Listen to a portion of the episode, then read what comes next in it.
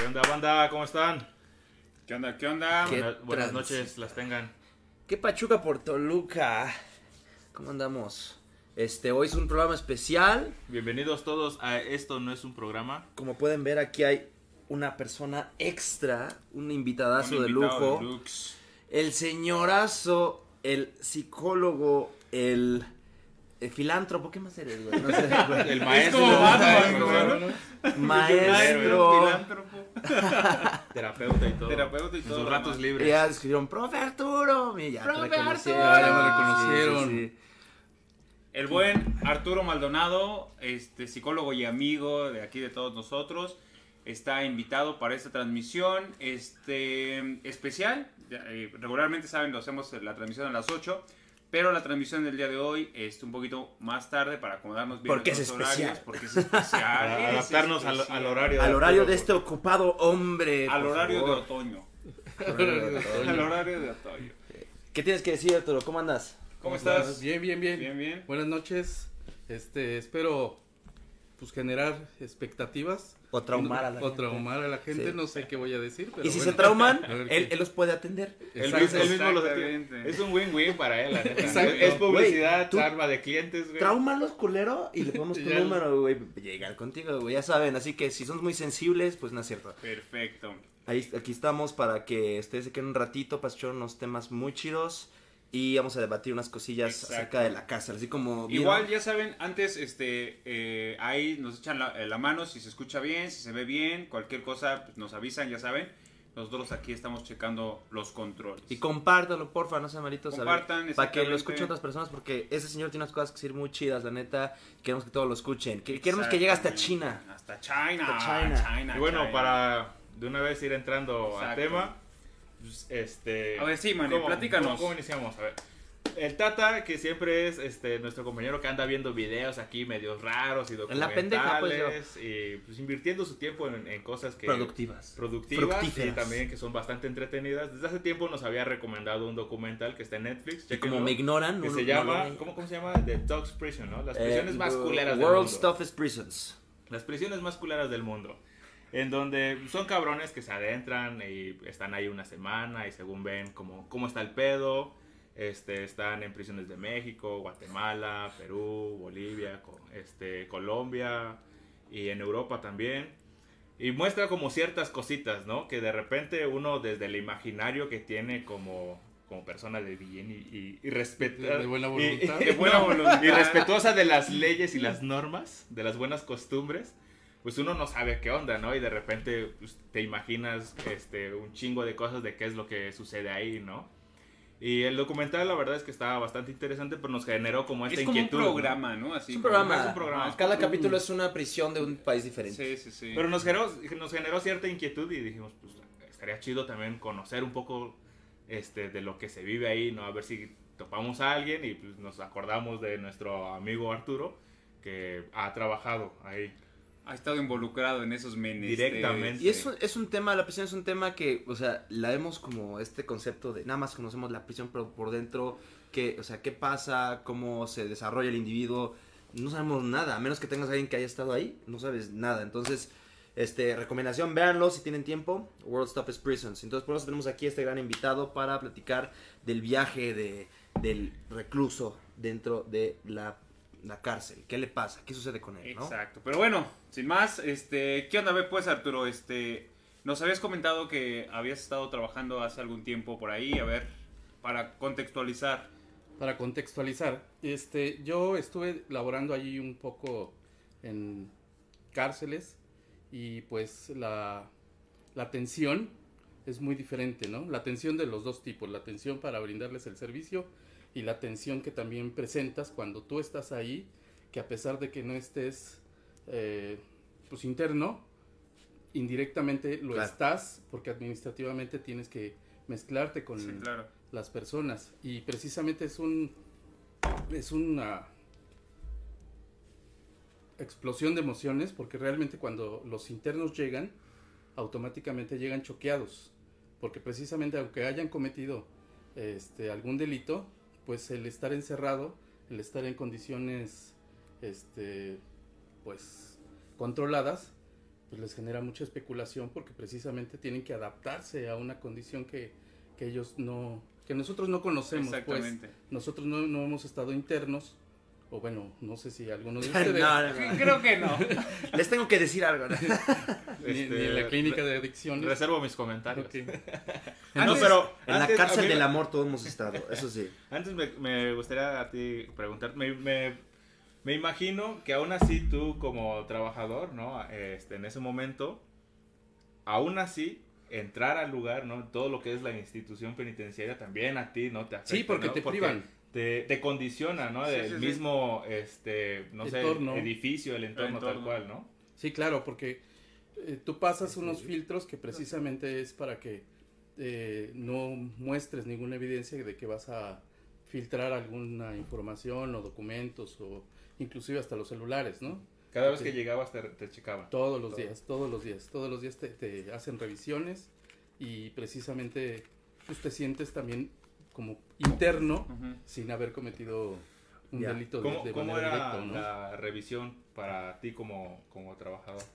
Hay un filtro en el cual, por ejemplo, este, no sé cómo se le llama, hay una cámara de rayos X que todo lo que tú tengas de, de- Se muestra ahí, ¿no? sí, una mochila que o vayas portando. cualquier artículo, tú te tienes que desembolsar todos tus tus pertenencias, desde relojes hasta tus dineros y precisamente pasas al segundo filtro donde te revisan de manera física. Son Los como los círculos del infierno de los Dante. círculos del infierno, exacto, sí, porque es un túnel. Entonces, este, pasas todas esas revisiones y precisamente, pues, todos los días sientes como esa nostalgia de que estás perdiendo tu libertad de manera indirecta, ¿no? Sí. Que estás, este, condicionado a estar ahí, pues, a veces 8 horas, a veces 15 horas, dependiendo de, de la del- carga del, de del horario que tengas, ¿no? Y eso tú sin deberla ni temerla. Exacto. Y aún así ya, ya te, pues, arrebataron un poco de tu subjetividad. Claro, claro, porque te condicionas y una vez que estás adentro, escuchas el discurso de los internos y precisamente no sabes en ocasiones comparar en, en- en la posición en la que estás cuando sales y la posición que estás cuando, Cuando entra. entras, exacto. Sí, sí, y ese sí. es muy, En- muy en- complicado, y- ¿no? Y, y, eh, todavía ah, este, ahondando en esta cuestión que es como primero, creo que tu experiencia, que yo creo que es chida que nos la compartas. ¿Cómo es, o sea, en tu caso tú como trabajador, que vas a, aparte vas a, a cumplir una función dentro de un rollo que tiene que ver pues con, con la rehabilitación o con cosas como esas, ¿no? Antes de llegar a ese tema, este... ¿Cómo te sentías tú? O sea, ¿cuál, cuál era tu sentido en el momento que pasabas la revisión, pero ya estabas ahí? Antes, digamos, de, de- de ver algún reo, o sea, ¿tú sentías el, el- el peso, digamos, del espacio, el peso del lugar? Este... Pues es que eh, es, es otro ambiente, es otro ambiente porque precisamente no es una condición en la cual tú estás atendiendo a una persona Como en tu consultorio, ¿no? Exacto. Tu diván. Como una condición libre, ¿no? Donde él va y, y, pues te consulta, te da su libertad de expresión con respecto a su salud mental. Y que también tiene cierto dominio tú, ¿no? Exacto. ¿Él decide ir o lo mandan como... Lo, lo mandan como protocolo, Ah, porque precisamente hay una zona de, que se llama eh, Centro de Observación y Clasificación, donde Ya. precisamente tienen que y los internos que llegan tienen que estar este, controlados, tienen que estar en observación precisamente para empezarlos a, a catalogar. Claro, de acuerdo a- a- a al índice lugar, de ¿no? criminalidad. Este está muy loco, se va para allá. No, pues es que de alguna otra forma hay que, hay que tener como esa limpieza, digámoslo así, Ujú. porque no puedes eh, sacar a los internos directamente a población porque precisamente Claro. no sabemos las Tiene condiciones. que haber un las cuales- diagnóstico. claro, entonces una vez que se hace el diagnóstico, automáticamente se observa de cómo es su adaptación Claro, ante el entorno controlado, porque todo, todos, todos, cuando nos controlan nuestro entorno, automáticamente choqueamos, choqueamos y nos este, sentimos vulnerados y precisamente hay un cúmulo de emociones que se pueden disparar y que precisamente ese centro de observación está para mediar claro, claro. esa posibilidad indirectamente de la condición administrativa. O sea que hay, digamos, dos momentos, o creo que puede haber dos momentos así como me lo dices, ¿no? El primero, que tu labor es en función de un diagnóstico, digo, tal cual como el diagnóstico de para poder mandarlos ya a población. que en primera instancia eso ya condiciona tu práctica como psicólogo, ¿no? Porque Sí, claro. estás acostumbrado a tener, como decía Tata hace rato, un entorno controlado tuyo, tu, tu espacio de trabajo que es tu consultorio, digámoslo así, y con personas que de por sí van porque parten de ellos, de su iniciativa, decir yo quiero, Yo quiero ir. ir, exacto, es muy y aquí diferente. primero es el diagnóstico, pero Pero quiero pensar que después de esa obligación de protocolo para el diagnóstico, dentro, digamos, ya los que son reos, ya están en población, también hay un- una continuidad, a veces creo, o me imagino pues, de una labor eh, eh, psicológica, ¿no? O Sí, sea, sí, sí, una- claro. ajá. Se les clasifica de acuerdo al delito y precisamente hay, hay este, áreas específicas de acuerdo al delito al que, al que hayan cometido. Sin embargo, por ejemplo, sí es necesario tener ese tipo de atención porque precisamente hay primodelincuentes que, que si se mezclan con, con personas que ya cometieron delitos, Reincidentes, por ejemplo, reincidentes, exacto, automáticamente se llegan a contaminar. O sea, eso es, eso es algo que no se puede evitar. La contaminación dentro, por ejemplo, de, de- de la cárcel, porque tengo entendido que a partir de lo que vimos, mi única información de la cárcel es el documental Centro de atención el centro- penitenciaria. el centro centro, de de atención penitenciaria. Sí, para, sí, decir las cosas como son. razón. porque cárcel, sí, hasta Sí, me duele. hasta a mí me duele. Se, se divide, digamos, entre, digamos, Hasta se me pone la piel chinita. Los eh, reclusos, digamos, de alto peligro y los que, bueno, no sé qué cuántos niveles hayan, pero muchos conviven con, digamos, en, en el patio, en, en los pasillos, con, digamos, con los de su misma índole, mismo rango de delito, ¿no? Para que un, un recluso se contamine, digamos, psicológicamente a partir todo el tiempo que están ahí, depende de su sentencia, em, tú atiendes solamente a los que van llegando o a también a los que ya llevan A bastante los tiempo. que llevan bastante ¿Les, tiempo. les vas dando seguimiento? Sí, sí, sí. Sí, porque de algo, eh, se O llaman... lesivas, ¿no? Se- se- bueno, les iba, exacto. Se les llama beneficios, ¿no? Una vez que están internos, ¿Quieres más café? ellos... ¿Más café? Sí, por favor. Cafecito. Una vez que están internos, automáticamente ellos tienen la posibilidad de, de adquirir una reintegración a su función, porque precisamente los centros, esa es la parte objetiva, que se rehabiliten para que se reinserten nuevamente a la sociedad, pero esa reinserción va a depender precisamente de los servicios que se encuentren dentro de la institución. Claro. Más adelante hablaremos de la diferencia entre reinserción y rehabilitación, ¿no? Pero Ah, más, sí, más claro. adelante, porque Ahí es hay diferente. una diferencia muy grande. Sí. Em, creo que queríamos tocar un tema acerca de... An- Antes me, me- También si tienen dudas, algo que quieran preguntarle a Coméntenlo. Arturo, comenten. Ahí en el Está- Es un momento ahorita de preguntar lo que quieran, pero bueno, si lo puedes responder, ¿no? Sí, Obviamente. a mí, a mí una, algo que te quería preguntar ahorita, porque dices, ¿no? Primero es como el diagnóstico para saber como a qué área me Sí, imagino o sea, ala el, lo mandan. el ¿no? área jurídica, el área médica, el área de trabajo social, o sea, todos, todos trabajamos de manera integral Sí. y precisamente es para darle el beneficio al, al interno de que tenga esa posibilidad de rehabilitarse, Sí. porque es de, ese- de ahí parte el diagnóstico, de poderlo integrar a la zona donde le corresponde de manera legal, pero al mismo tiempo también de buscar la posibilidad de que él Igual con la idea genere de, mecanismos de inserción, de- de- me, digamos. me imagino también con la idea Exacto. de que pues, no se contamine tanto como dices, ¿no? exacto de, de Pero- adaptación al entorno. Pero mi, mi pregunta iba a ir por, por otro sentido de cuando haces esta primera revisión o este diagnóstico, me imagino que este pues no estás solo, ¿no? Con, con el reo, sino que Ah, sí. también estás acompañado. Eso quería preguntar. O, o- o cómo era, o cómo era ese asunto de No, sí, sí, sí. directamente, ¿no? O sea, te lo sientas, pero estás solo con él en una habitación, me imagino, o también estás como acompañado con... Como no sabemos el índice de, de peligrosidad, porque realmente... es Ahí es digo. el diagnóstico, ¿no? Ah, es un volado, ¿no? No, y precisamente cuando tú estás haciendo tu trabajo, tu labor, no sabes en qué momento él puede dispararse. Y precisamente las áreas están condicionadas para que en, en determinado momento eh, exista una crisis, hay una Contención, posibilidad, digamos, ¿no? ¿no? De darte tú un poquito el espacio, Ah, de separarte de él. Sí.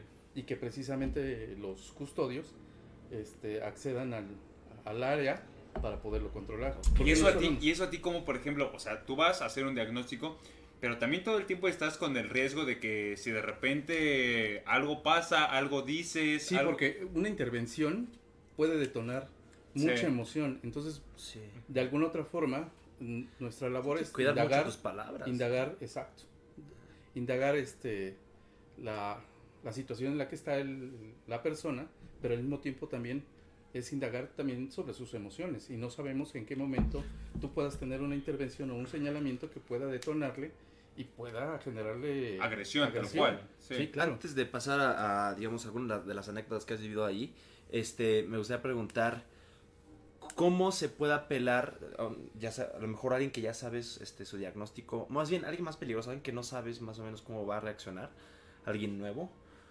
este, cómo se puede apelar a una persona para no este, activarle, para, no- para que no le pueda, a lo mejor para que pueda reaccionar de una manera este, Más afable, Más digamos. afable, ajá. ¿Cómo, cómo abordas a, esa- a esa persona? Híjole. Con pincitas.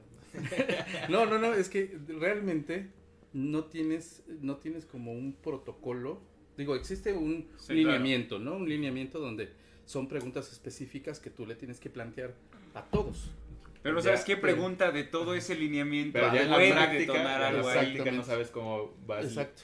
planteándolas, en qué orden tal vez, ¿no? Y precisamente, eh, eh, digamos, mi profesión es, eh, te da esa posibilidad de que sabes perfectamente que cuando esa persona tiene un detalle, porque precisamente en su discurso es, eh, hay una repetición sobre sus acciones, sabes en qué momento darle una intervención para ver cómo se despiertan sus emociones. Y en ese momento tú vas clasificándolo de manera más precisa. Porque pre- eh, a partir de ahí tú puedes observar que esta persona no está readaptada al, al entorno o que necesita más ese espacio de estar alejado de la población. Y eso determina cuándo integrarlo a la población y cuándo no. Totalmente, sí. Sí, sí, sí, sí. Tú no puedes mezclarlo de manera directa, porque precisamente él se puede violentar o sentirse violentado ante las condiciones. Y entonces ahí puede generar como una cuestión de... Pero- ya que alguien bueno. se, se, se, tri- se triguea o está ya como, no le gustó algo que le dijiste, ¿es tu labor también como apaciguarlo? A lo mejor decirle como, no, o sea, perdón, no sé qué, o No, ya más bien- es parte de, de alguien más. Una- una- un señalamiento es, eh, vamos a pararle aquí, le seguimos después. Y Ok. darle seguimiento. El, el- Puede tardar semanas. sí, claro. O sea, tú lo tienes ahí para tratarlo precisamente para diagnosticarlo de manera más eh, efectiva. Porque es eso. Si se llega a emocionar y se llega a violentar, pues no estás haciendo bien tu trabajo. Entonces, es decirle, Ya. ¿sabes qué? En este momento le paramos aquí, vamos a seguirle después y ya. Automáticamente él Y tiene si que- alguien, por ejemplo, antes de pasar ya a la otra parte, si alguien de repente con tu diagnóstico, con el seguimiento que estás dando en ese protocolo, digamos, de poder este, dar luz verde para que entre a población, tú dices, este cabrón no, eh, o sea, estando ahí va a violentar, Luz roja. este, ¿sí me entiendes? O sea, hay, ¿qué pasa en esos casos? ¿O, o pasa ¿Cómo? eso? Sí, sí pasa, sí. Sí, de hecho, las zonas donde, donde se reubican, Viene de acuerdo al delito, ¿no? eh, eh, los mismos custodios tienen que tener un control, porque precisamente aquí es regular la conducta, es regular la conducta, porque las emociones son imprescindibles, ¿no? son, son muy importantes, pero no sabes en qué momento tratarlo. Los Exacto. custodios no tratan emociones, Sí, ¿no? no. Los, Claro. los custodios van a tratar Al garrote. Cállate. líneas, ¿no? Entonces, precisamente cuando hay esa, esa situación donde una persona no se adapta, los custodios aplican un- técnicas, por ejemplo, de aislamiento o de control disciplinario para poderlo someter, Sí. porque se trata de eso, ¿no? De, se escucha muy grosero, pero es como someter o condicionarlo a que las normas o las reglas se tienen que vivir estrictas ahí. sí. Así como es este señor, así tiene que ser Mane, así tiene que ser para todos. Entonces Como las Tata, emociones, ¿no? entonces ahí las emociones no, no, no son como un vínculo que pueda generar algún tipo de misericordia Sí, o, claro, claro. o condición para poder este ablandar al interno. Y eso, Ya tienes y eso se ¿eh, hace, Arturo? y Aquí eso se hace a todos. comentarios. A ver, sí. Hay que, antes de pasar a la siguiente sección, hay que leer estos a ver, últimos sí, comentarios. a ver, yo aquí, este, manda saludos Frida Fernanda, este, Ariana Vegas, dice saludos al mejor psicólogo del mundo. Omar ya. Ayala, dice excelente psicólogo. Luis Enrique, el terror de mi prepa. Y ¿Tanto así, Arturo? Mario Aram Miranda dice, vengo a escuchar algunas de las cositas que ya me ha contado Arturo en otros tiempos. Yo creo que sí vamos a, ya vamos a poner su contacto, porque muchos sí, Sí, están diciendo Sí, para, sí. para que la gente atienda con Arturo. Ahora sí, este... La otra parte, ¿no? La otra o sea, parte. Ah, Antes, Bueno. antes de, de eso, a mí me gustaría preguntar, porque, digo, tú una visión tienes, ¿no? Ya eres como cierto filtro a la hora de que llegan, pues, los, los reos. Internos. O, bueno, los internos, los internos, llegan a la hora de que Hay que quitarnos esa parte. sí, es que también, sí, sí, sí. Es, que es, es el contexto, es que cuando- es el concepto que tenemos de la, del, Sí, del sí. centro de... de. Cuando, cuando sí, hablas sí, güey. atrás, sí, obviamente tratas a, a los internos como reos, como reclusos. Lo ven- como- los ven como alienígenas, güey, Sí, neta. y eso es un tema que después Más que como da como monstruos, ¿no? También. Ajá. Claro, claro, porque el hecho de estar ahí es porque ya es una persona Que en la sociedad no funcionó. no funcionó. Exacto, entonces cuando es un realmente estigma. Y funcionar en sociedad, entre muchas comillas, está, es muy cabrón, o sea... Sí. Sí, sí, Sí. a nosotros nos da esa posibilidad de estar funcionando porque precisamente nos corresponde tener un lineamiento, pero en cualquier momento podemos incurrir en algún tipo de error Claro. que nos posibilite estar ahí, Ahí. que ojalá y no. Bueno. Esto de madera. De una Todos, toquen madera. ¿Por qué madera? Si no tienen madera... pórtense bien. no, pero lo que te iba a preguntar, bueno, este, tú eres una parte de los filtros que tienen, pues, este, los internos. ¿Qué, otros filtros este, tienen ellos? ¿Cómo, qué, es de lo que conoces? Llega el sujeto y como por qué procesos pasa a la hora de, digamos, ya al final eh, te toca a ti esta sala, pero ¿cómo, cómo lo le dicen? Cuando lo confinan, el, interno tiende a, a mentir porque se choquea. Todos mentimos, todos mentimos. Pero cuando, cuando ya ingresas, automáticamente tienden a mentir. Imagínense el índice de mentira Sí. cuando es de un primo delincuente que está choqueado a un uno que sabe perfectamente en qué momento mentirte y hasta cambiarse su nombre para Claro. precisamente no tener un Y antecedente que ya ha pasado más. por ese filtro, ¿no? Sí, claro, o sea, y lo ya conoce. Sí, exactamente. Ya le han hecho esas preguntas, ya ha estado a lo mejor con otro psicólogo. ya sabe ya cuál sabe es el mecanismo, exactamente. cómo comportarse porque sabe perfectamente que puede obtener un beneficio Exacto. donde puede estar mejor. Sí, exacto. Sí, sí, sí. Esta sí. pregunta que nos hacen creo que puede quedar muy bien para lo que queremos tocar al final, güey. Híjole, no veo. Eh, David. Este, habla de, la- de qué se puede cambiar para una mejor reinserción en, en el sistema penitenciario mexicano. La de Pero- a ver si quieres la leo. Ah, la leo ¿La, completa. ¿La leemos ahorita? ¿De una vez? Léela ahorita, pero igual la respuesta la podemos Ajá. aguantar un poquito. Hay que leerla. Dice David el Antunes. Dice, hola Arturo. Y a Bloquealo. todos por ahí. Dice, una, una pregunta. Saludos. Dice, desde tu perspectiva, ¿qué elementos de la estructura penitenciaria deben cambiarse para generar un mayor índice de reinserción social? Es decir, ¿existen medidas que hayan sido probadas en penitenciarías de otros lugares que puedan ser efectivas para apoyar la reinserción, la reinserción y que en México específicamente no se esté haciendo o se deba mejorar? Seguramente el aspecto psicológico junto con muchos factores más que deben ser primordiales. Es que el trabajo, el trabajo que se hace es muy efectivo. El problema aquí es de que existen muchos vicios. Muchos vicios en el cual, por ejemplo, si tú no estás preparado para hacer tu protocolo, muchas veces tu opinión puede ser sugerente a generarte esa parte de, de misericordia al otro y precisamente darle tú un beneficio a una persona que no lo que no lo merece, ¿no? Así lo puede hacer también el médico. El médico puede este, estar saturado de su trabajo y precisamente no puede meter en cierta área a, a ciertos internos porque precisamente a lo mejor se satura, entonces los puede enviar a otra parte. Entonces hay muchos vicios en el cual en esta parte del médico los puede mandar a un área donde exista una buena salud cuando realmente el interno no, no la tiene, ¿no? Ya. Entonces, O hay sea- vicios, hay vicios personales. La, la parte de la estructura es muy efectiva.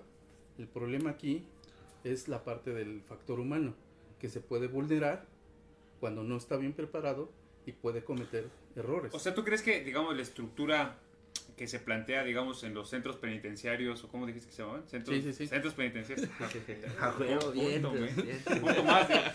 Este, en los centros penitenciarios, la estructura que hay en México, por ejemplo, es eh, funcional. O sea, digamos, en teoría, digamos, en teoría, en función de los protocolos, porque yo creo que también depende de cada, o sea, hay centros penitenciarios este, de máxima seguridad y hay eh, los que no y todo eso, ¿no? Sí. Pero en teoría eh, es funcional. Sí. Los vicios pueden ser en función de interpretación o de protocolos burocráticos también. Eh, ta- Totalmente, totalmente. Hay, hay un área que está dentro del, del, del centro que se llama de preliberados. ¿Cómo? Preliberado. Preliberados son las personas que, que ya adquirieron un beneficio, pero todavía tienen que compurgar. Hacen su trabajo. Cuando dices beneficio, ¿a qué te refieres? O sea, Ah, ah. Servicios, ¿no? Lo que pasa es que cuando estás interno, la posibilidad de, de- de re- de reducir tu sentencia Ah, automáticamente tiene que estar denotada sobre servicios. Iglesia, este, eh, drogadictos anónimos, alcohólicos anónimos, es familia, deportes, eh, educación, eh, Trabajo también, ¿no? Los ponen a veces como a, a- a cocinar o a Sí, sí, sí. maquilar O cosas. sea, ya te, ya te sí. ponen a funcionar, porque Ah, precisamente es el es objetivo. Parte del La, la rehabilitación está en que se dé la funcionalidad en el sujeto de manera interna, de manera controlada, porque sabes perfectamente que si lo reinsertas nuevamente en la sociedad, pues va a tener esa disciplina, esos hábitos, esa condición de poderse otra vez Pero volver, eh, hacerse funcional. ¿vale? Ujú. que tenga esa disciplina y esos hábitos de nuevo como cualquier ser humano normal fuera, ¿en serio lo cataloga como alguien que pueda ser reinsertado a la sociedad? O sea, A ver cómo, cómo no. o sea, alguien que empieza a tener su servicio dentro de la Ujú. cárcel, a lo mejor en la cocina, haciendo sus puntos para bajarle su, su sentencia. Esos, esos, esos pasos que sigue esta persona, obviamente supongo que no son los únicos en los que tienes que tú este, evaluar para decir, ah, este tipo ya está, está preparándose, porque hacer eso podría, puede ser alguien que estuviera nada más mintiendo para poder salir. Claro, por eso es lo que estábamos platicando de, la, de los vicios y estábamos platicando de, de las personas que son este, reincidentes, que Ujú. saben perfectamente cómo, ¿Cómo es el mecanismo interno todo, no? Sí. y saben perfectamente que si se ponen otra vez en la escuela, acreditan su secundaria, su prepa, pues el, el- el servicio de educación le va a dar un, Un una check, palomita. sí. un. Y si, por ejemplo, en el médico, él lo ve, lo examina y no hay condiciones de ningún consumo o de alguna alteración que él tenga a nivel fisiológico, pues también es una palomita. Entonces, poco a poco. por eso le- les decía, hay vicios que precisamente son los que corrompen el sistema Ya, de regulación. ya. Pero, pero antes, antes, bueno, esa es una parte, ¿no? Lo, yo lo que te preguntaba. Iba, o sea, tengo como esta pregunta es, te decía, primero está esos vicios que mencionas, ¿no? Y yo mencionaba hace rato, te preguntaba, de aparte de, de la cuestión burocrática, ¿no? Que posibilite o no posibilite esta idea de, aunque teóricamente todo funciona, pues puede ser que también la misma burocracia administrativa imposibilita la idea. Pero, aparte de eso, o sea, neta, la banda que está ahí dentro, o sea, los, los custodios, este, eh, todos los que, digamos, los que están, los que no son los, los, este, ¿cómo dijiste para no decir reos? Este, Internos. y los Internos. internos. todos los que no son internos están trabajando ahí, están haciendo, todos- están en ese mood, o sea, neta, así dicen, queremos reinsertarlos o readaptarlos a la sociedad, o también ellos dicen, "Nel, aquí que se chinguen, aquí lo que vienen es a que sufran. Ese es, la- eh, es el tema que quiero tocar también. Pues es que de- depende de la estructura también de, de la, la persona que está en la administración, porque precisamente es lo que te decía, si hay, si hay una persona que es muy endeble, Ujú. pues tú ves, ay, pobrecito, eh, no te preocupes. Entonces, pues tiene que haber cierta parte de sometimiento porque tienes que regular Las condiciones, las conductas en las cuales el sujeto se tiene que rehabilitar. Todo eso sin considerar el, la, corrupción, la corrupción burocrática que existe. Exactamente. Es que, bueno, ¿No? O sea, digamos, Parte si, de los si- si vicios. hablamos de burocracia, es que imagínate cuántos internos hay y checar caso por caso. mames.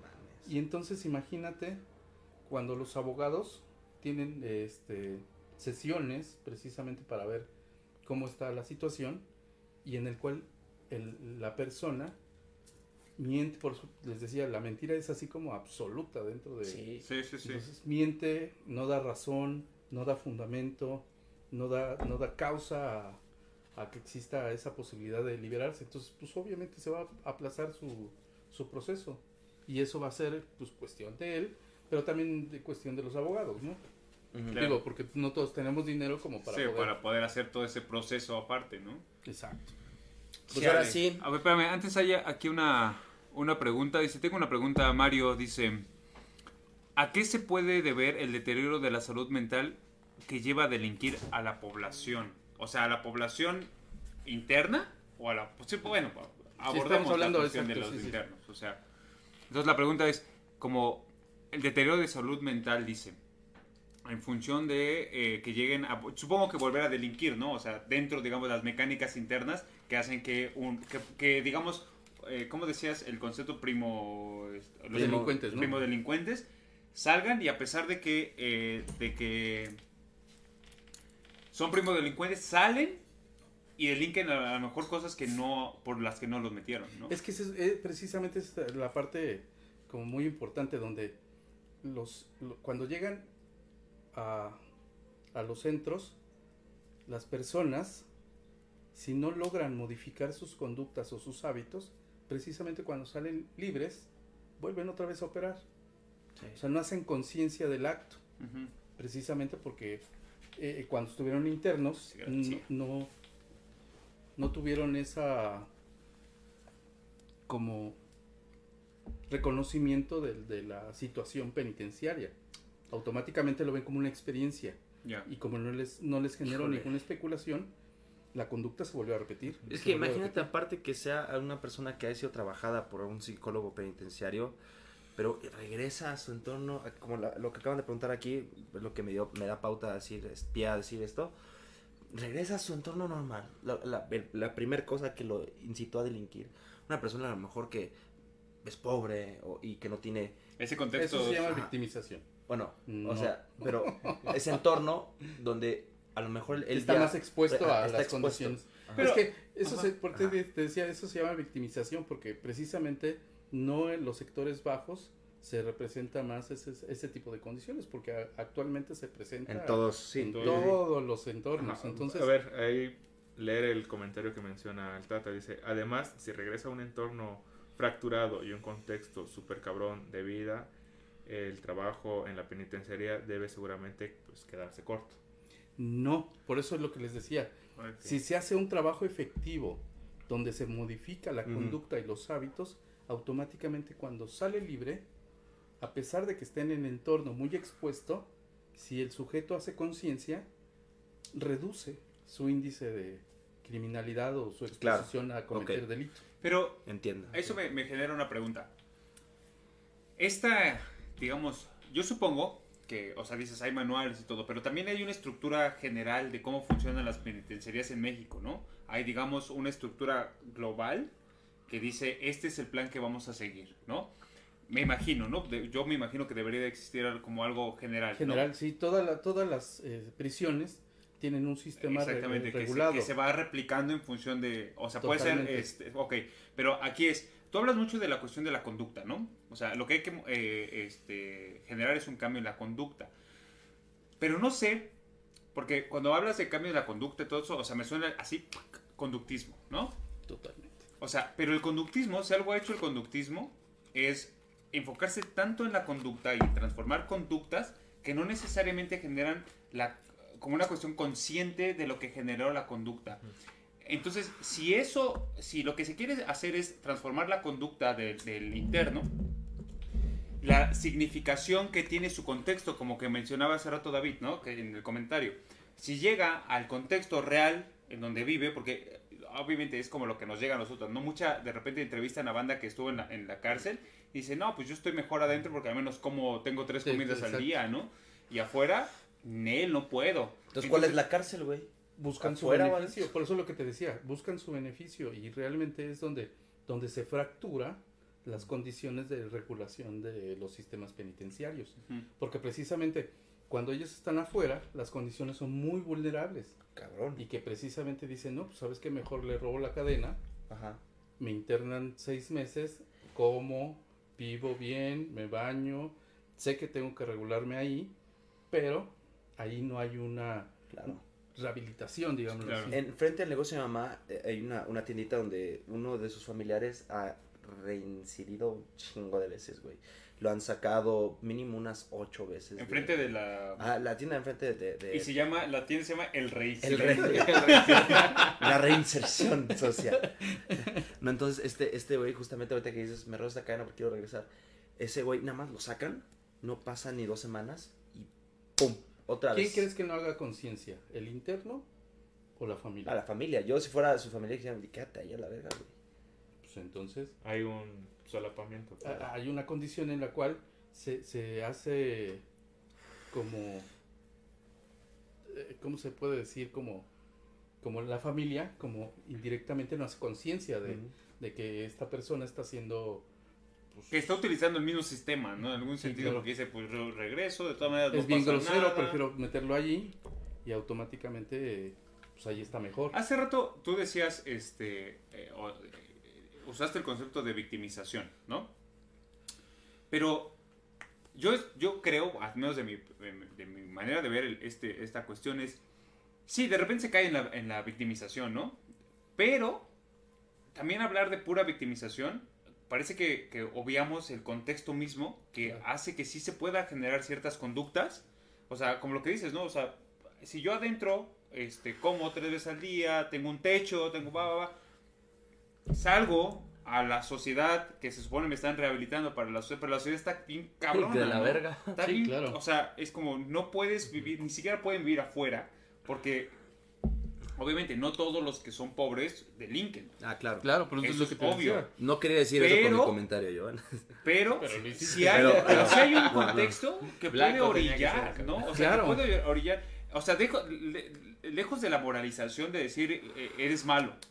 Pero si hay un contexto que genera eso y que no creo que necesariamente sea una victimización. O bueno, no, no, no, sé. no, no. Es que es lo mismo. A mí me mandan a Oceánica, allá a. Mazatlán, vivo feliz con los gringos, estoy allá, no sé, cinco meses, Sí. y regreso a mi casa, y si no hay una readaptación también, o, o más bien esa, ese desprendimiento de la codependencia del adicto, en- hablando de, en esta condición de, de las drogas, pues obvio que, que, que vuelvo yo a reincidir porque no hay una Está buena. rehabilitación. Hay una rehabilitación de mi parte, pero no del contexto en el que estoy. Y mientras el contexto igual... Porque Sí. fíjate, es como...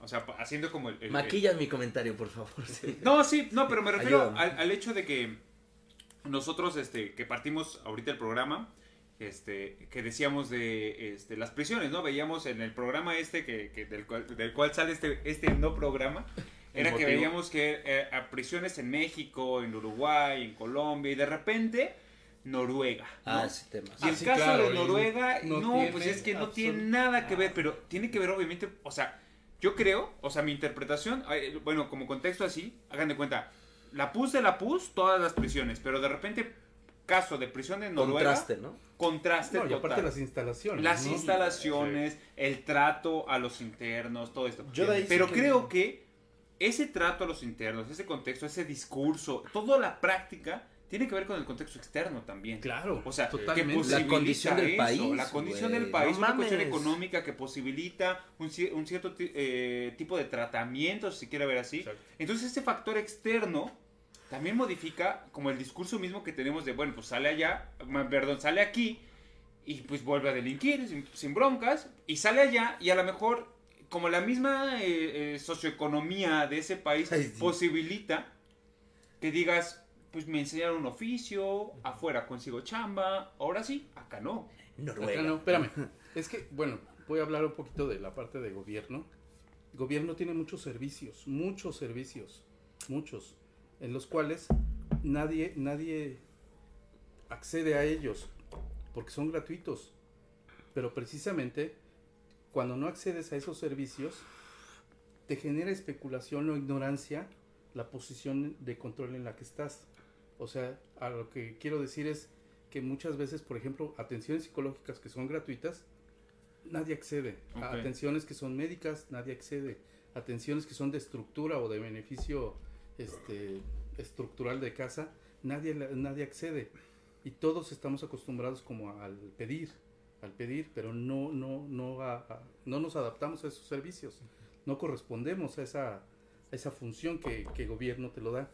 Entonces, precisamente, cuando las personas se encuentran desprotegidas, pues el único factor es generar Pero no crees que aunque exista, pues, sí, estoy de acuerdo que existen ciertos programas y ayudas y beneficios que no se llegan a aprovechar, que es como de, pues agárrate de ahí, por si te lo están dando, arra- arañan en las manos, Sí, ¿no? claro.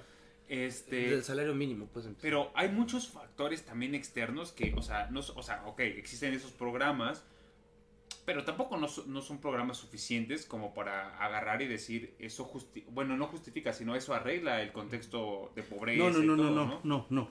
No, pero por ejemplo, hablamos de agresión y violencia. Ok, ¿Vale? ok, ok, La agresión es precisamente una función innata que todos tenemos.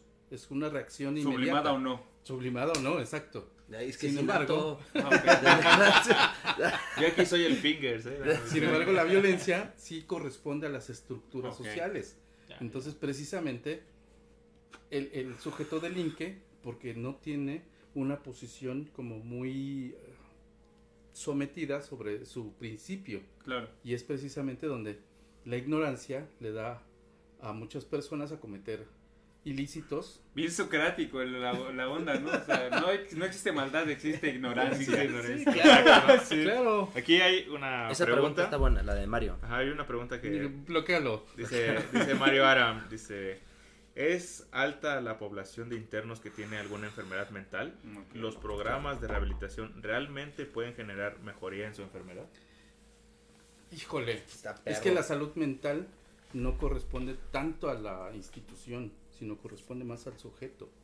O sea, sabemos que cuando está, lo que platicábamos, cuando está en una posición controlada, pues se va a choquear. Todos nos vamos a choquear. Sí, sí, sí. Si a nosotros nos encierran, Sí, nos, claro. nos choqueamos. Entonces, precisamente, está en él salir adelante. Suena muy... Muy el cambio es en uno mismo. Ajá, exacto. Tú puedes. Sí, pero de alguna otra forma, precisamente la rehabilitación está Apela a connotada eso, ¿no? exacto, a esa función. Porque si el sujeto no se quiere rehabilitar, pues no hay forma. Que en primera No alguien con forma. una, pro- una enfermedad mental no se mete en el mismo centro de rehabilitación que los demás, ¿o sí? ¿Cómo, cómo? Por ejemplo, alguien que, por ejemplo, tú diagnosticas a una persona que es, que es esquizofrénica o dame otro, dame otra enfermedad mental. No, no, no está bien. Mira, por ejemplo, No se mete en, En ese mismo- diagnóstico que decía en un principio, alguien Ah, que aviéntenlo aquí mató con a todos. alguien, güey, No. o sea, alguien mata a alguien y cae preso, ¿no? Como- y en como- ese diagnóstico, como si estuviera en función a ser como inimputable. A- haber cometido un ilícito ok, sí, sí, sí. y que de alguna otra forma, por sus facultades mentales, pues él no está correspondido sobre la O sea, ley. es ah, Y que exactamente. en todo caso, digamos, como lo O sea, plantea esos no en lugar de, no ponerlo en ese centro, lo que lo manden a una institución que es meramente... de salud Hay un mental. área, mental. hay un área eh, al lado del centro médico que es un área psiquiátrica Ah, y que precisamente tiene ese procedimiento de Pero rehabilitar- dentro del, de la- Del complejo, Sí, sí, sí, digamos, sí, ¿no? sí, del, del complejo. Exacto. Yo ya no sé cómo se le Es dice. que sí, ya estoy cuidando mis palabras. Del edificio. Es que, güey, como, como en el documental, todo es el complejo penitenciario. El complejo. Sí. La O sea, hay áreas específicas de acuerdo al delito y que precisamente, por eso les decía yo, no se pueden mezclar porque obviamente Sí. no vas a mezclar a una persona de, alta, de alta Ah. peligrosidad con un primo delincuente porque sabes perfectamente que las condiciones... Pero no es lo mismo decir que una persona con enfermedad mental es una persona de, de alta, alto riesgo. No, porque depende, depende su condición de salud mental. Y eso sí se valora también ahí. Sí, claro. Pues, imagínate por Sí, lo que sí, te ¿no? digo. Es si lo lo que mezclaras- justamente era la, la pregunta. Ajá. Si lo mezclaras, pues obviamente no. Entonces hay formas de tratamiento para cada uno de ellos. Precisamente, si estamos hablando de, de alguna psicosis o psicosis orgánica, ¿no? Cuando yo, cuando yo estuve ¿Qué ahí... psicosis? ah, Perdón, rapidísimo. Cuando, cuando, espérame. Cuando estuve ahí, perdón, Ajá, perdón, sí, perdón, sí. había muchas personas que tenían psicosis orgánica, que precisamente estaba derivada por el consumo. Ah, ok.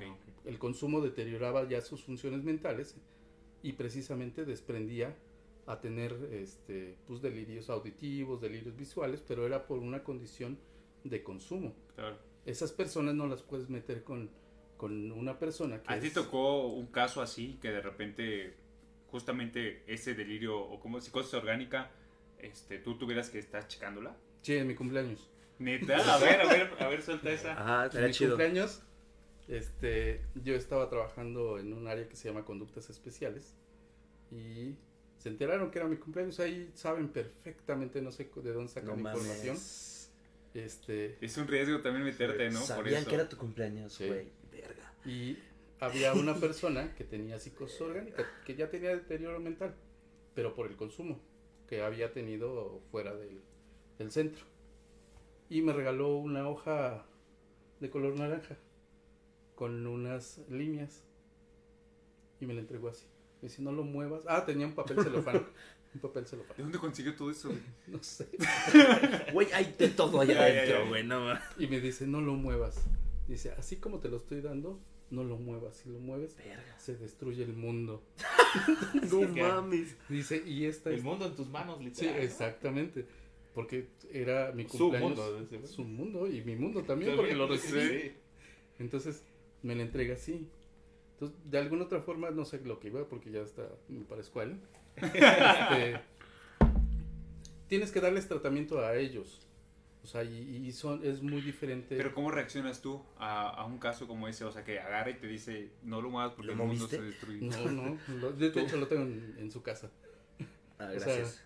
¿Cómo correspondes? Yo creo que lejos de las condiciones mentales, lejos del trabajo, pues también tienes que generar un poquito de, Empatía, ¿no? de empatía, de, de- de relación, porque de alguna u otra forma, pues es la posibilidad que tú tienes el acceso para poderle este, generar esa transferencia y que, y que el mismo interno te Ujú. diga, ¿sabes qué?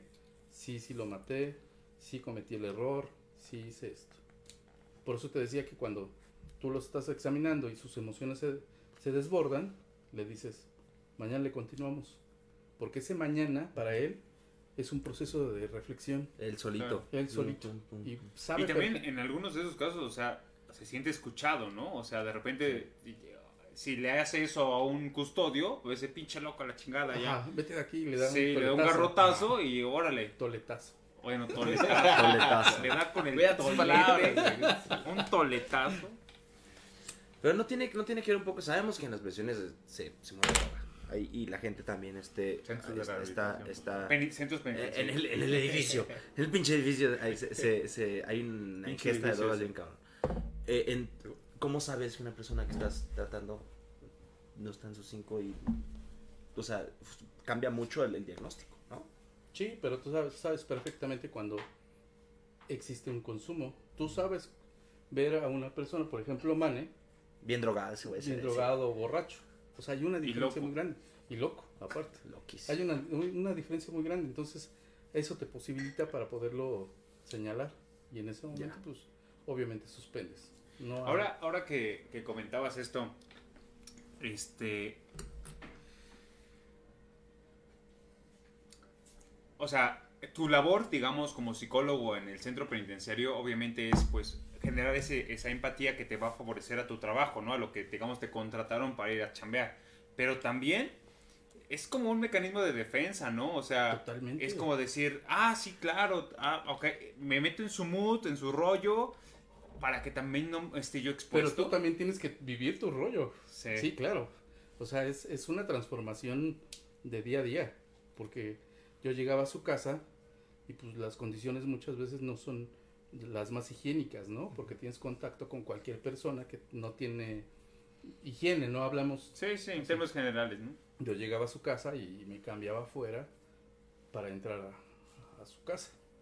Y, este, y tienes que también cambiarte el chip. Porque precisamente muchas veces te Llegas involucras cargado, ¿no? Te involucras de, de muchas emociones que te pueden contaminar a ti Claro. y que precisamente al día siguiente Y que las puedes transferir también, ¿no? En ese ambiente familiar o en otro ambiente en el cual ah, puedes desenvolver fuera de ese, de mismo, ese mi de papá también fue Sí. grosero conmigo, entonces automáticamente lo haces si como se- si se-. Ahora, ahora que comentan eso, si se puede, ¿recuerdas alguno, algún caso que cuando tú llegaste, neta, lo que necesitabas era, antes de entrar a tu casa, era descargarte, o sea, vaciarte, decirte, Algo no puedo llegar ¿no? a mi casa con Así. todo esto y la neta tengo que vaciarlo, o sea, con alguna experiencia que adentro, algún, algún interno que de repente te platicara o hiciera algo que tú vieras y dijeras, si llego con esto a mi casa, así como vengo, no. Pues es que yo creo que todos, ¿no? O sea, las, las vidas son semejantes. Sea, todo mundo estudió la primaria a los seis años, la secundaria, tiene relación, por ejemplo, con sus primeras este, relaciones emocionales, o sea, y, y el escuchar el discurso del otro y conectarlo a semejanza propia, pues puede también detonar ahí ciertos vestigios emocionales personales, ¿sí? Yo, yo estuve tratado psiquiátricamente, estuve Yo creo que es parte, ¿no? Es parte de... Sí, Sí. porque si no Sí. también pues, te Sí. botas, ¿no? Sí, porque de Me alguna otra forma no es, no es porque yo me haya sentido mal, sino era parte también de que tenía que vivir un proceso para, Es necesario. Soltarlo, ¿no? es exacto, para, Para tirar toda la mantener, me basura. imagino también pues, Tu propia defensas, personalidad. vida. Tus Sí, mecanismos claro. de defensa también. pues, Todos los psicólogos atienden también a los como Pero Todos los imagínate en ese, psicólogos- en, ese, en ese contexto. Sí. Pero sí, sí, en, ese, en ¿no? ese contexto sí me imagino que también pues es más este invasivo el asunto. por lo tanto debes de tener pues más cuidado y como te digo, pues, tus mecanismos de defensa imagino que tienen que estar más fuertes, más activos todo el tiempo. Sí generas en algún momento empatía y te relacionas con, con el interno, pero aún así tienes que mantener esta, esta parte fija, ¿no? De Imagínate aquí cuando no tus, pasar. cuando tus facultades mentales no corresponden con el otro, que es decir, que el otro te dice, sí maté, sí lo hice, sí lo hice así, lo estructuré así, o sea, te, te da detalles tú nada más y tú en "Ay, tu cabrón". propia facultad, pues obviamente te corrompe, ¿no? Te corrompe porque no logras como discernir esa parte de tu posición con la posición del otro y en qué consecuencia puedes tú sacar el lápiz para poderlo diagnosticar. Y eso es algo muy Pues es que complicado. sigue siendo humano, ¿no? Imagínate Claro. que de repente alguien agarre y te diga, "Pues yo lo descuarticé, hice esto con su cuerpo, lo enterré acá, o no lo enterré, o yo quería Ah, exponerlo. pesado. Claro. Entonces, y te lo dicen con tanta naturalidad que de alguna otra forma tu misma culpa dice, no, es que este sujeto está mal, pero tú no estás para Juzgarlo así, Claro. en términos morales, ¿no? Exacto, por eso te digo que tienes que estar preparado y tienes que estar también controlado de acuerdo a esa parte de lo que dice Mane y a tus emociones. Claro, Porque no puedes llegar a tu casa precisamente a desbordar sí. lo que te tragaste En cuando ese estabas espacio, trabajando. sí. Exacto. Eh, Bueno, me parece que de esto ya habíamos tocado un poco el tema y ya lo habíamos resuelto, pero no quiero pues, dejar ahí el comentario, ¿no? Dice aquí, Elimínalo entonces. dice aquí Sí. Emily Peña, entonces las probabilidades de que alguien vuelva a delinquir también depende del contexto social externo, Total. independientemente del tratamiento, seguimiento que se le dio a la persona. Totalmente, sí. sí. Estábamos hablando hace rato con Beto que son conductas, pero precisamente no nada más es como un condicionamiento clásico, ¿sale? Ujú. Sino es más, más que nada como un condicionamiento que sí opere a la, a la función cognitiva, que haga introspección el sujeto de que el acto que cometió tiene que ser disuelto, ¿no? Tiene que, tiene que él hacer conciencia de, de que el- sus funciones, sus, su- sus acciones no están, este, pues en función a la, a la ley, ¿no? Ajá, a la ley o al entorno, exacto. Por eso precisamente cuando el sujeto hace un trabajo cognitivo, de acuerdo a los procedimientos conductuales, él sabe perfectamente en qué momento buscar trabajo, dónde buscarlo, porque se genera una, una expectativa diferente a como cuando llegó. En el mejor de los Sí, digo, posibles. estoy hablando de- Claro, del, claro, del sí. interno óptimo, ¿no? Ujú. Y aquí dice Frida, ¿te ha tocado algún paciente con personalidad múltiple? Hablando de, Ah, de- lo que de- dice Frida, hay posibilidad que nos puedas contar, digo, anécdotas que puedas contar aquí acerca de, por ejemplo, pacientes, por ejemplo, dice personalidad múltiple, que tengas posibilidad de, de contarnos acerca de ello. Mm, como personalidades múltiples, no hay. mm, Bueno, en, en el momento el- que estuvo. No, que estuve yo, no, no tuve tanto. Sí me tocó, por ejemplo, un caso donde a un interno está, son, se, se vive así dos líneas, procesados y sentenciados. Ahorita creo que ya cambió, no sé, ya tiene mucho tiempo. Y los procesados, pues precisamente estaban en ese proceso de, de, de sentenciarlos. Sí, sí, sí. Cuando los sentencian, automáticamente ellos ya saben que tienen que compurgar 10 años, 5 años, dependiendo de su claro. delito. Ese es un choque, un choque muy fuerte. Entonces había una persona que, que estaba este, compurgando y ya tenía muchos años. Y cuando le dicen que va a estar sujeto a 70 años, Verga. se brota. No, hombre. Porque es lo que yo les decía. Hay un cúmulo de emociones porque precisamente te adaptas a las condiciones eh, penitenciarias. Pero cuando tú sabes, porque todos tenemos expectativas, que en algún momento vas a salir, en Sí. cualquier momento no sabes cuándo, Pero pero vas a salir.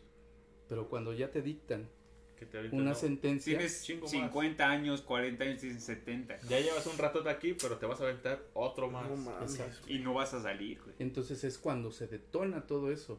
Entonces es ahí donde tienes que generar como Y por ejemplo, más. en ese caso, ¿estuviste o te enteraste después de cómo fue la reacción ¿Cómo de- lo tomó? del sujeto del interno? Ah, no, lo tuvimos que internar al hospital porque precisamente se choqueó y Pero y- como que en ese momento del show, como cuál, cuál fue. ah, pues se desprendió de su, de su realidad y empezó a...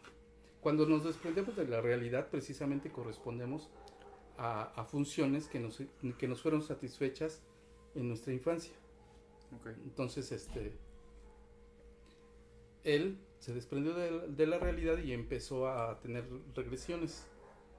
Se regresó a su etapa donde más le, le era satisfecha la, la vida, ¿no? Sí. Y empezó a, a dibujar en la pared eh, arbolitos, soles, porque precisamente Órale. era lo que le podía acoger en ese momento todo Ah, el choque que había tenido. Ah, ya, ya, Entonces- que le generaba pues, cierta calma, pero. Sí, claro. To- todos afuera, nosotros, cuando tenemos un conflicto, siempre regresamos a ese- Al lugar feliz. al lugar feliz, exacto. Así como la película de Intensamente. Sí.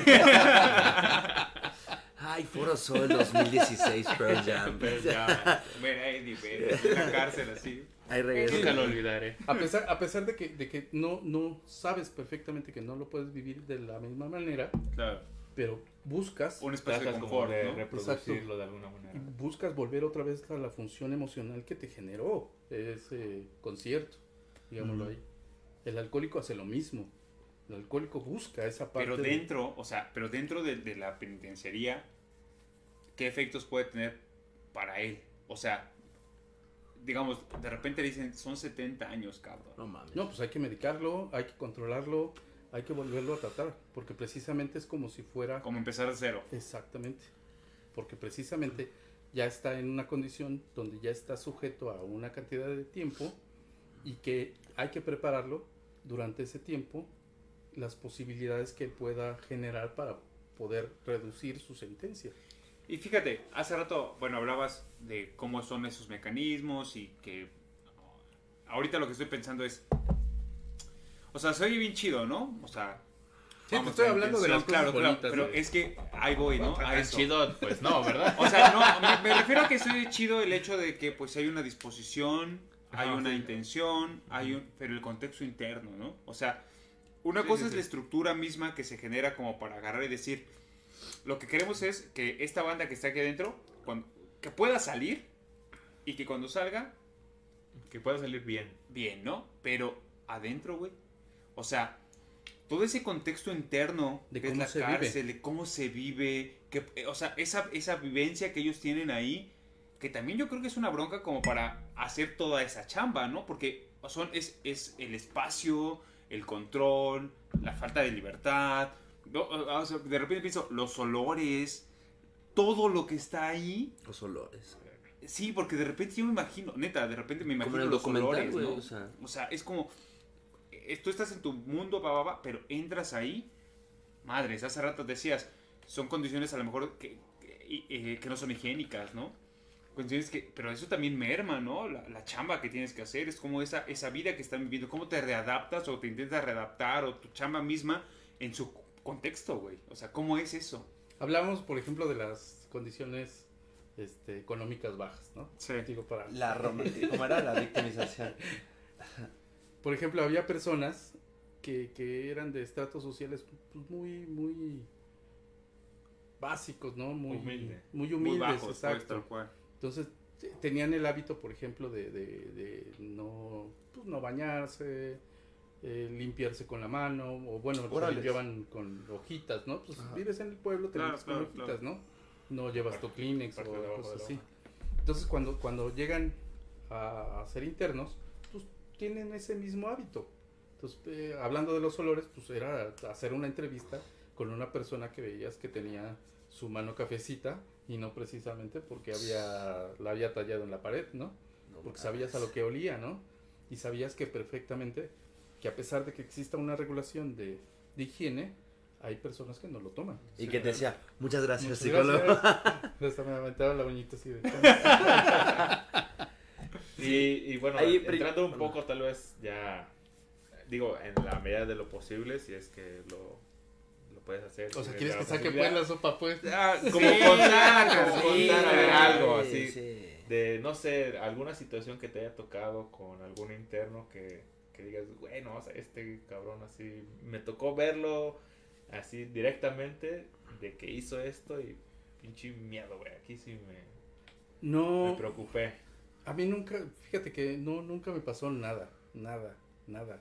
Sí, sí. Este, yo te digo, trabajaba en un área donde había 19 personas y el custodio dentro de esa área estaba dentro de su espacio, estaba con candado y todo y yo tenía que estar con, con ellos, con los internos y este y ellos podían hacer muchas cosas muy violentas porque me tocó un día una persona que de mantenimiento que llegó a cambiar un foco y le pegó un interno al, Al de al mantenimiento. de no mantenimiento, que por qué lo cambiaba si él estaba bien, así.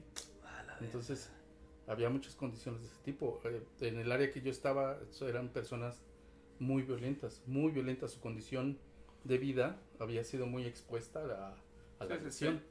Entonces, la respuesta de la agresión era inmediata. Sí, O sea, claro. ni siquiera por eso te- les decía yo, no era violenta, era agresiva.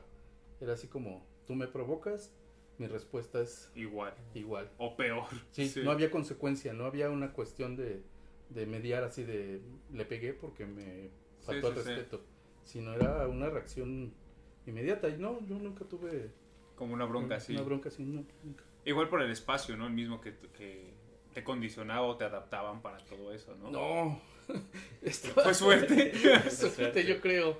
Yo creo que ha de haber sido mucha suerte, porque sí, las Sí. condiciones en las que estaba pues, eran muy, muy expuestas, muy directas. Claro. O sea, Es que, la neta, oh, pues ya como.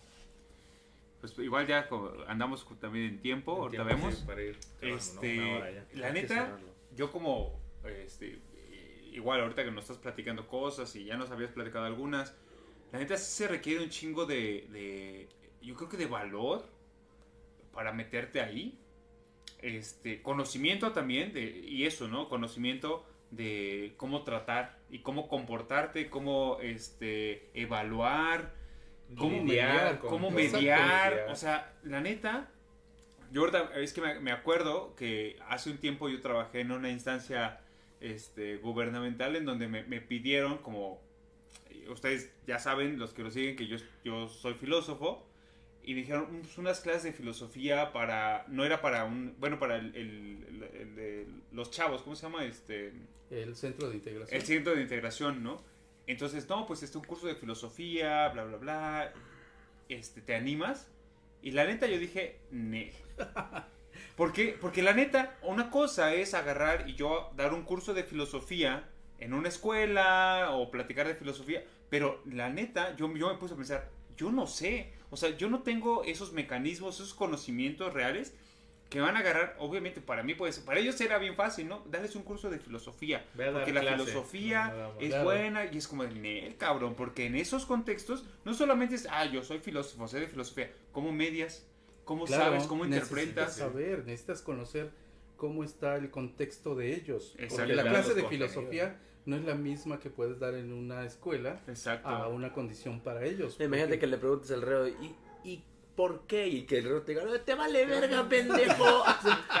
Deja de cuestionarme, mamada. No, es que fíjate, yo, yo creo que la filosofía llega a, to- a tocar eh, puntos medulares de la psicología del individuo. Sí, pero tú no sabes. de ti. Ajá, pero tú no sabes ni cómo chingados llegaste a tocar eso. Como lo que tú decías, ¿no? Tú ya sabes qué preguntas hacer, qué preguntas no hacer, cómo manejas las respuestas.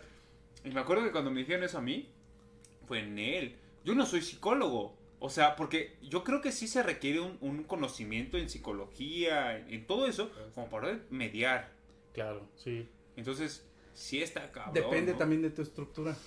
Porque precisamente tú no te expusiste, a pesar de que hubiera sido un incentivo econo- Sí, no, económico. qué chingados. la, la clase de filosofía hubiera detonado en algo que a lo mejor te hubiera afectado a ti. Y- O que yo no hubiera sabido manejar en el momento. Claro, claro, porque igual a lo mejor tu formación es muy efectiva, pero precisamente se puede corromper con el pensamiento del otro, ¿no? Sí, o sea, sí, sí, sí. Y esto, yo creo que esto se puede ligar un poco con la pregunta que hace aquí Frida. Nos dice, en tu caso, ¿no has sentido que has generado en algún momento de tu vida algún trastorno, problema psicológico o emocional a raíz de la continua convivencia con tus pacientes? Sí. Y, y el café, ¿no? Y el Y café. el y el café. café. Y ahorita, sí, de hecho, sáquense las carteras, hijos de su puta madre. Eso venía. Ya valieron Ya verga. valieron, verga. Ay, ay, ay, ay, ay. Eso venía, no sé por No, qué. pero sí, de repente, bueno, pero, bueno, bueno, no, pues, no voy a responder por ti, pero me imagino que pues Sí. tiene mucho que ver con la cuestión que decías que tenías tú que tener un tratamiento, ¿no? O Claro, sea, un- una, claro. una terapia o o sea, Claro, todo el eso, médico, ¿no? el médico no se puede curar a sí mismo. ¿Sale? Las Claro. enfermedades uno las justifica. Y precisamente necesitamos de un especialista que nos diga cómo Nos orienta. controlarlas. Exacto. ¿Y desarrollaste algo? Ya O sea, te- me vale sí, verga lo que respondiste. ¿Estás loco? ¿Desarrollaste algo? ¿Estás pinche loco? ¿Cuántas, perso- cuán- cuántas personalidades tienes? ¿Cuántas- Tú eres el de personal múltiple, ¿verdad? No, a mí me gustaría preguntar ya para, o sea, Para ir cerrando. Lo último Sí, que ya. yo decir desde hace rato, es algo que había comentado con lo del el capítulo de Noruega, porque me hace muchísimo ruido el, el pedo de la alienación que tiene la gente acerca del interno, porque mu- much- como lo dicen en ese, en ese capítulo, mucha gente, pues cuando ve este penitenciarías como la de Noruega, donde los, los internos están teniendo una vida hasta mejor.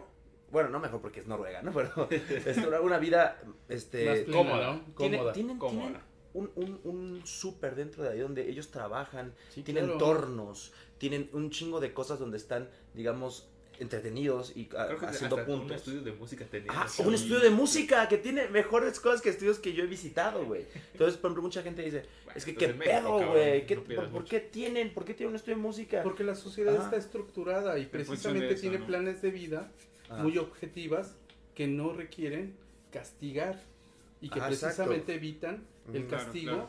que a pesar de que el castigo pueda ser muy benéfico para el interno, pues la sociedad misma regula las condiciones para que se evite Claro, y, la... y digamos que, o sea, el, el concepto que tiene la gente de, de, de la penitenciaria es hacer, digamos, sufrir a la gente. O sea, digamos que, que, paguen. Por que eso el paguen castigo, su- el castigo para nosotros es si tú Paso, paso. irrumpes alguna ley, Mm, la cárcel. Sí, Entonces le tenemos miedo sí. a todo ese proceso. Entonces precisamente estamos castigados y estamos más expuestos a estar cometiendo los errores porque precisamente el, el mismo castigo nos hace estar como en presente que el error puede estar en cualquier momento Ya. y por eso tenemos esa, ese temor de, de estar incluidos en el sistema. Sí, o sea, digamos que lo que la gente debería nada más quitarse de la cabeza es que lo mejor para, para el interno es que sea rehabilitado mediante todas estas formas que son eh, el, el trabajo que tienen dentro, la, la capacitación de los, de los este, psicólogos penitenciarios, eh, no es sufrir, sino que es, o sea, digo, la- lo, lo que sufre es el tiempo que van a estar ahí adentro. Claro. Pero la gente es como, no, ponles lodo y que ahí duerman. O sea, la gente cree que debe hacerse en la cárcel. Y es como de, ojalá en, una, en un pinche mundo utópico donde las cárceles en todas partes del mundo fueren, así como la de Noruega, así también planificadas. Deberían ser así las cárceles para que así el, el- el- el interno pueda llegar a esa rehabilitación más rápido. Entonces, El problema es de que se discrimina también una vez que sale libre el interno, se discrimina. Ya no me junto ah, con- claro, claro. contigo porque tú ya cometiste un error, entonces te evito. Y entonces ese también es un castigo Es para bien ti. cabrón eso. Y entonces está más cañón. ¿Tú A ver, aquí resumir? me parece que también. Yo creo que ya tal vez la última pregunta para ir terminando. Para no excedernos más, porque también ya es tarde. La banda de repente ya. Podemos hacer otro. Sí, sí, sí. de- eso sí. De, de que vamos a tener un segundo episodio contigo, lo vamos a tener. Que vamos a tratar ya el tema de la reinserción más. Y ya puedo Detallado, hablar un ¿no? poquito más de... Uy, buena Pero pregunta. la Andrea. pregunta aquí de Andrea Ocampo, yo creo que también ya. La última. Bloqueala. Dice, este. ¿Estás a favor de la pena de muerte? Híjole. O sea, tú que Saludos, has trabajado Andy. ahí que sabes un poco tal vez ya de- del asunto de la risa. Mira, yo, yo, yo podría decir que sí o que no. El problema aquí es de que no estamos en una sociedad preparada para que precisamente señale esa, esa condición como efectiva a, a cumplir una pena de ese tipo. El problema aquí es la, la- la sociedad. Si no estamos preparados, a pesar de que uno tenga la opinión, pues no es efectiva. Siento yo que la sociedad misma es la que se tiene que preparar para, para cómo modular el castigo. El castigo me refiero en el sentido de las facultades que no son correctas dentro de la ley, ¿no? Sí, sí, sí. Sí, porque de repente uno, no sé, lo piensa de manera Sí, por coraje. visceral, ¿no? Exacto. Y, no sé, te fijas cuestiones sociales de los linchamientos, ¿no? Y dices, no, pues es que la, la banda, tal vez, en general, la población, como que sí apoyaría la pena de muerte. Pero precisamente esa cuestión de los linchamientos no quiere decir que estemos preparados, ¿no? Como lo menciones, ¿no? Que sea algo permisible a realizar. Claro. Y que pueda resolver tal vez, porque, no sé, si llegas a plantear la pena de muerte tal cual, supone que es con esta idea de resolver índices de criminalidad, Claro, ¿no? claro. Pero exacto. yo, Es- pero, ajá, pero exacto, me parece que no resolvería nada, en todo caso. no, no, p- por eso precisamente. Por Sumando a lo que que dice. Mane, yo creo que, es como dices, es mejor preparar a la sociedad a diferentes cosas. Es como, obviamente, los violadores son los hijos puta madre malditos, güey, pero eso, po- lo pero que se ya podría... estás hablando de manera visceral y es... Ajá, por eso, por eso ¿no? estoy apelando como lo que dice, digamos, el pueblo. Este, lo que se tiene que cambiar primero, antes, digamos, de, de la, de la pena de muerte, es cambiar todos los, este, eh, digamos, cómo se percibe la sexualidad en la sociedad, ¿no? Claro. Porque muchos violadores es como de eh, todo lo que han consumido y cómo, dónde han vivido, dónde han crecido. No estoy, no estoy este, para nada este, como excusándolo, justificándolo, pero sí tiene que ver muchísimo, digamos, toda esta cultura, este, la cultura de, de la violación, la cultura sexual, muchísimas Es el cosas. machismo, El. Pero es machismo. parte, es parte, Es de parte del cambio. contexto, o sea, ¿no? la cárcel Sí, no claro. le puedes dar todo el peso a la cárcel, digo, al, al, al, al, al- centros edificio, al maldito edificio, como para cambiar todo. Es como, no, güey, no, lo no, que debe no, cambiar porque- también es afuera, güey. Claro, y precisamente es la conciencia personal la que tiene que ir modificando ese tipo de aspectos. Porque no puedes condicionar a algo absoluto así de que lo maten. Mátenlo ya. Porque precisamente una vez matándolo, no erradicas el Nada, problema. no si pasa la sociedad, nada, Si la sociedad no está preparada, Sí, güey. automáticamente la Va a sociedad haber se otros impacta. 10.000 allá afuera. Exacto. Y, y lo, perdón, ya sé que era la última, pero rapidísimo, ¿poder resumir nada más la diferencia? Yo no sé la verdad la- de entre reinserción y rehabilitación, porque yo me quedé en esa duda bien, Pues cabrón. lo vemos si quieren dentro de... Va, Lo dejamos va, para un va. segundo Eso sí. capítulo. Próximo programa va a ser rehabilitación y reinserción. Posible Ajá, o no. Exacto. Y ya yo les hablo Va. de manera técnica Lo sobre la rehabilitación Lo y la reinserción. Sí, Arturo, sí, sí. muchas gracias por acompañarnos. Gracias, hoy. gracias. Yo tengo un poco de caca en la... Él dice, ya estoy acostumbrado. Gracias. Gracias, No, al contrario, Arturo, gracias a todos. Espero que les haya parecido interesante, a nosotros un chingo. Gracias por haber aguantado, seguido, compartido, comentado. Muy chingón, espero que les haya gustado. Y este ya quedamos entonces este pendientes. Perfecto, sí. Este, readaptación y rehabilitación. Y si quieren un psicólogo de cabecera, aquí está Arturo. Aquí, aquí está Arturo. su contacto. Mejores Para consultas. Eh, esto, esto, esto es momento, Arturo. Háblales. Aprovechen sus tiempos libres. No, de- neta, cualquier Arturo. cosa, eh, No, les pero- pasamos su contacto, ¿eh? Sin cual, cualquier muchas tema. gracias a todos por acompañarnos. Ya saben, este, síganos en nuestras redes sociales. Instagram, que tenemos. Instagram, Twitter, que no lo usamos, pero ahí lo tenemos. También estamos en Discord, ya saben, para las partidas ahí de la Among Us o el Fall Guys. O el Fall Guys o el, o Y el Warzone. ya saben, ¿no? La dinámica ahora, hasta ahorita es un episodio aquí echando el cotorro entre nosotros y otro episodio con Con invitados. invitados. Entonces, eh, dentro de 15 días, otra sorpresa. La próxima semana también tema, Tema nuevo. sorpresa, tema nuevo y echando desmadre un poco más relax, ¿no? Para ir mediando el asunto. Entonces, nos vemos próximo jueves. Regresamos al horario Para normal, aclararle, 8 a de la noche. antes de que le piques, para aclararle rápido a la gente, no solamente eres psicólogo penitenciario, también eres psicólogo, digamos, en- en- Familiar. en- familiar, ¿no? Es- es- Esa es una que- experiencia. no sé, ya quedó atrás, ya, ya Ah, lo superó. no, que, no quería que la gente se quedara como, ah, pues no voy a ir con él porque él se dedica a eso. También No, se no, dedica no. a otras cosas. En maestría, güey, estudié psicoanálisis en la Salle. No mames, ya escucharon, O sea, ¿eh? güey. Escucharon, ya se la sabe. Rigel quería un saludo de los, de los tres profes, así que échenselo. Yo, yo no fui su profe. Dile a Rigel, Rigel.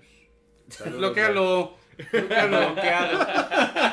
Un saludo a Rigel. Ahí te va con todo mi cariño. Saludos a todos los que nos siguieron. Chido, gracias. Y Cuídense. Y cuídense, nos vemos. cuídense, esto no fue un programa. Espero que tu hermano haya ganado muchas medallas nadando, Rigel. ¿No que no lo conocías? Yo sí lo conozco, no le di clase, dije. ¿no? Ah, Sí lo Ah, conozco. ok, ya, córtame, chavo. Chido. Ahí. Listo.